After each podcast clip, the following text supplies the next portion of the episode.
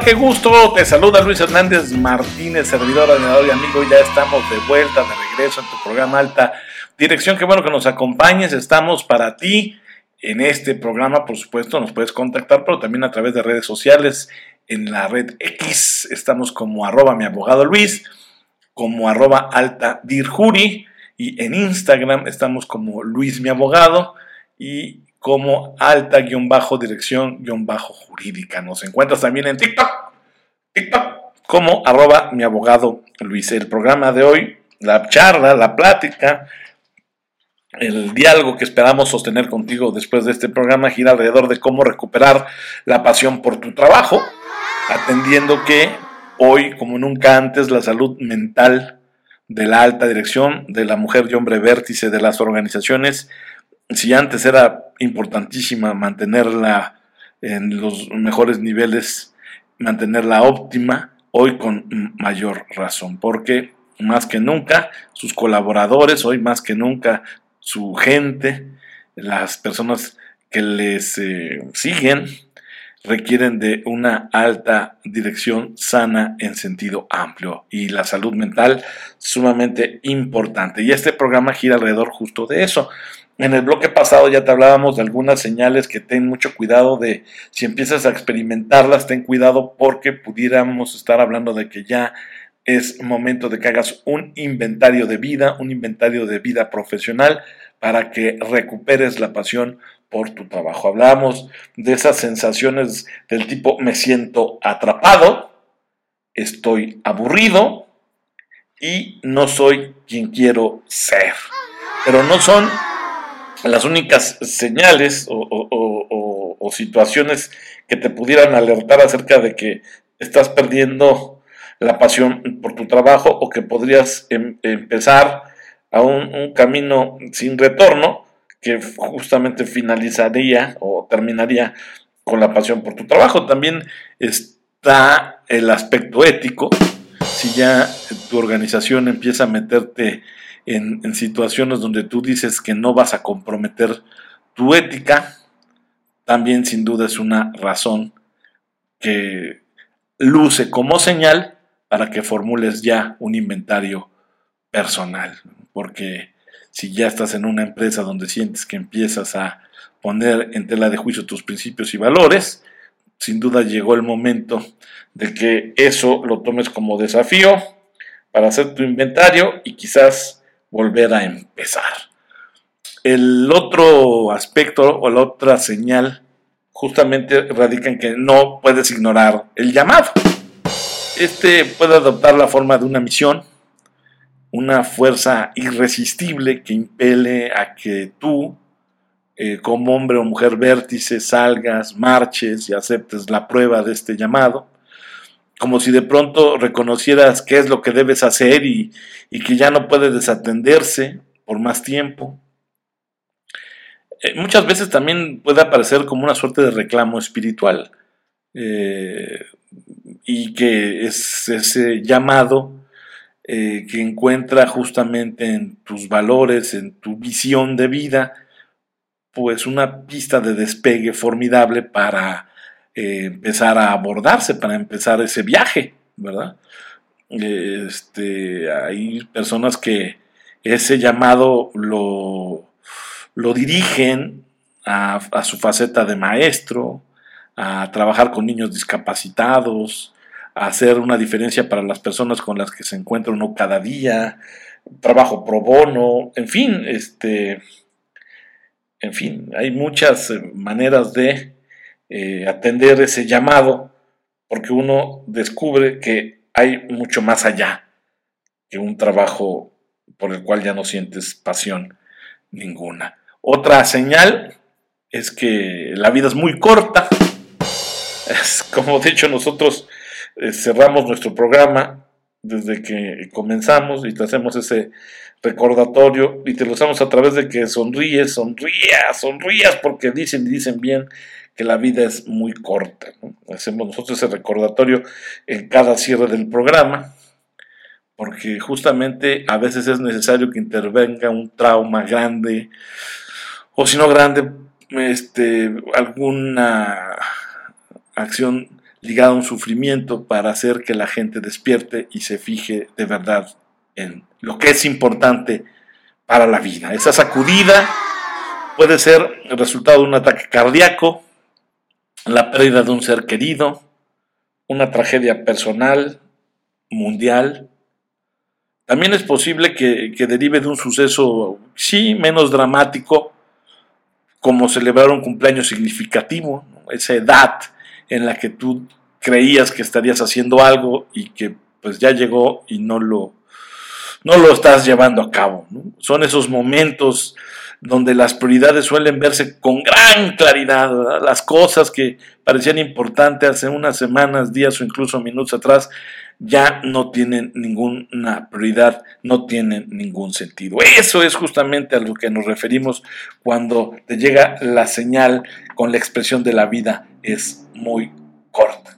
Y es que a lo largo de los años la gente enfrenta durante toda su vida y en circunstancias cotidianas muy claras, eh, acontecimientos que la hacen despertar o, que les hace escuchar ese llamado cuando llegan a los 40 años, a los 50, o casarse, o cuando envían a un hijo a la universidad, o cuando se someten a una operación quirúrgica, o mm, enfrentan ya una jubilación, ¿verdad? Son, vaya, entre estos y muchos otros, quizás momentos en que la gente, las personas se detienen naturalmente a pensar, a reconfigurar su vida y, considera justamente a dónde la han llevado sus decisiones y pues qué se ha logrado con respecto a lo soñado.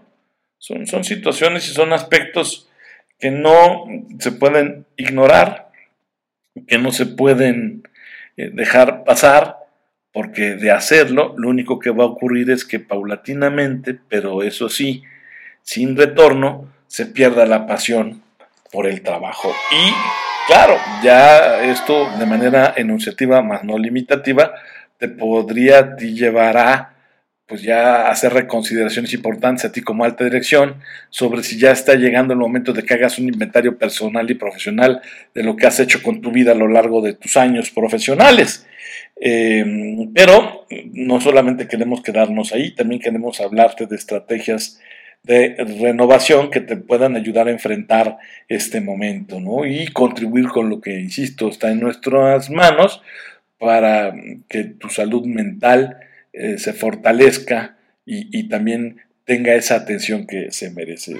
Claro, entiende, no hay una solución universal para restablecer el significado y la pasión por la vida. si lo hubiese, ¿va? Pero existen estrategias que permiten valorar la propia existencia y hacer correcciones del, este, del camino, ¿no? si es el caso, cuando nosotros sentimos que lo hemos desviado. Casi toda la gente aplica una o varias, o sea, es decir, esto que te vamos a platicar no es que con una la vayas a armar, ¿no? Este, incluso a, lo mejor quizás hagas una combinación. Eh, hay quienes buscan ayuda externa, mientras que otros prefieren un viaje más solitario, más íntimo, indistintamente de la ruta que tú elijas. Sí es necesario que te diga que requieres de un tiempo importante para reflexionar, sobre ti, sobre tu vida, darte la oportunidad de considerar dónde estás, a dónde vas, a dónde quieres ir en realidad. Y para ello hay al menos, al menos cinco maneras de abordar esta tarea. La primera, la primera estrategia de renovación que te digo, insisto, hay quienes realmente usan más de una o hasta una combinación. La primera es pedir un tiempo fuera para muchas personas, tomarse un tiempo libre es la mejor manera de determinar qué es lo que realmente quieren hacer y reconectarse con sus ambiciones. Las instituciones académicas, las universidades en general, algunas, las de prestigio académico sobre todo, brindan tiempo para rejuvenecerse a través de periodos sabáticos. Muchas universidades hacen eso, ¿no? Y normalmente brindan de 6 a 12 meses y con frecuencia este periodo es pagado.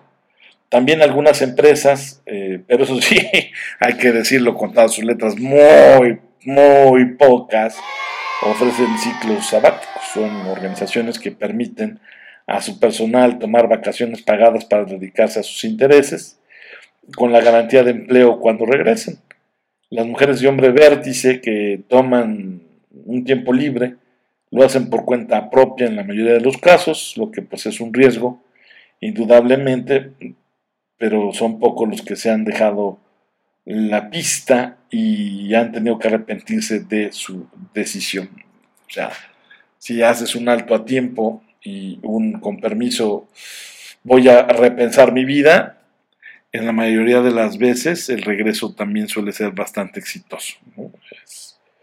Es, es, importante decirte lo que esta estrategia, como todo, conlleva riesgos, pero también ha habido muchísimos casos en que el regreso de esta gente a la pista corporativa o a la pista laboral suele ser bastante exitosa.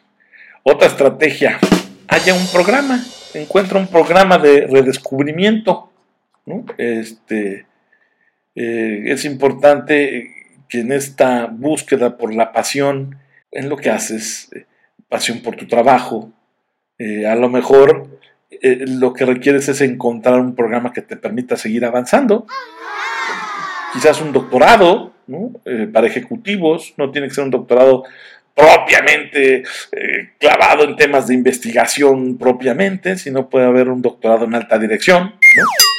Este, puedes quizás inscribirte a seminarios para el desarrollo de tu liderazgo o alguna suerte de diplomados relacionados con el humanismo, para que fortalezcas tus valores, revalorices tus fortalezas y tus actitudes frente a la vida. Eh, vaya, aquello que te permita obtener una misión, ampliar tu visión y por supuesto poder comunicarla de mejor manera con todos y cada uno de los, de los grupos de interés con los que tú te relacionas. Es importantísimo entonces que también encuentres ese programa que te pueda ayudar a encontrar, reencontrarte, a energetizarse con, con la vida y con tus objetivos de largo plazo. Es importante entonces que reflexiones que quizás haya un programa que te pueda ayudar a mirar la vida de otra manera. La estrategia tercera que también se utiliza mucho en este tipo de situaciones es justamente que organices estructuras de reflexión. A mucha gente las prácticas de corte eh, religioso, espiritual, justo les brindan un escape para que puedan reflexionar eh, eh, a su alrededor y con respecto a ellas mismas. Eh, reservan muchas personas tiempo durante el día o la semana para orar, meditar, reflexionar lo que verdaderamente importa y debiera ya importarles en lo que les reste de vida. De hecho, para muchas personas el ejercicio es un muy buen escape. Eh, muchos ejecutivos exitosos reservan tiempo en sus calendarios para hacerlo regularmente. Y sí se puede, es solo una cuestión de organizarse. El directivo, no sé, pudiera reservar ocho horas de la semana para reflexionar en soledad, una hora diaria y tal vez dos o tres los fines de semana. En fin, es cuestión de creatividad también. Es posible que durante ese tiempo la mujer hombre vértice que opte por esta organización de estructuras de reflexión también se decida por, darle tiempo a una caminata larga, ¿no? Trabajar en un taller que tiene en su casa, algún oficio, ¿no? O, que salga a, pasear en, en, su auto, en su motocicleta, con su perro, con algo que le haga volar la mente, ¿verdad? Eh, no importa cómo se invierte el tiempo, la idea es alejarse de las demandas del trabajo y comulgar con los propios pensamientos. Vaya, encontrarse con uno mismo. Regresamos.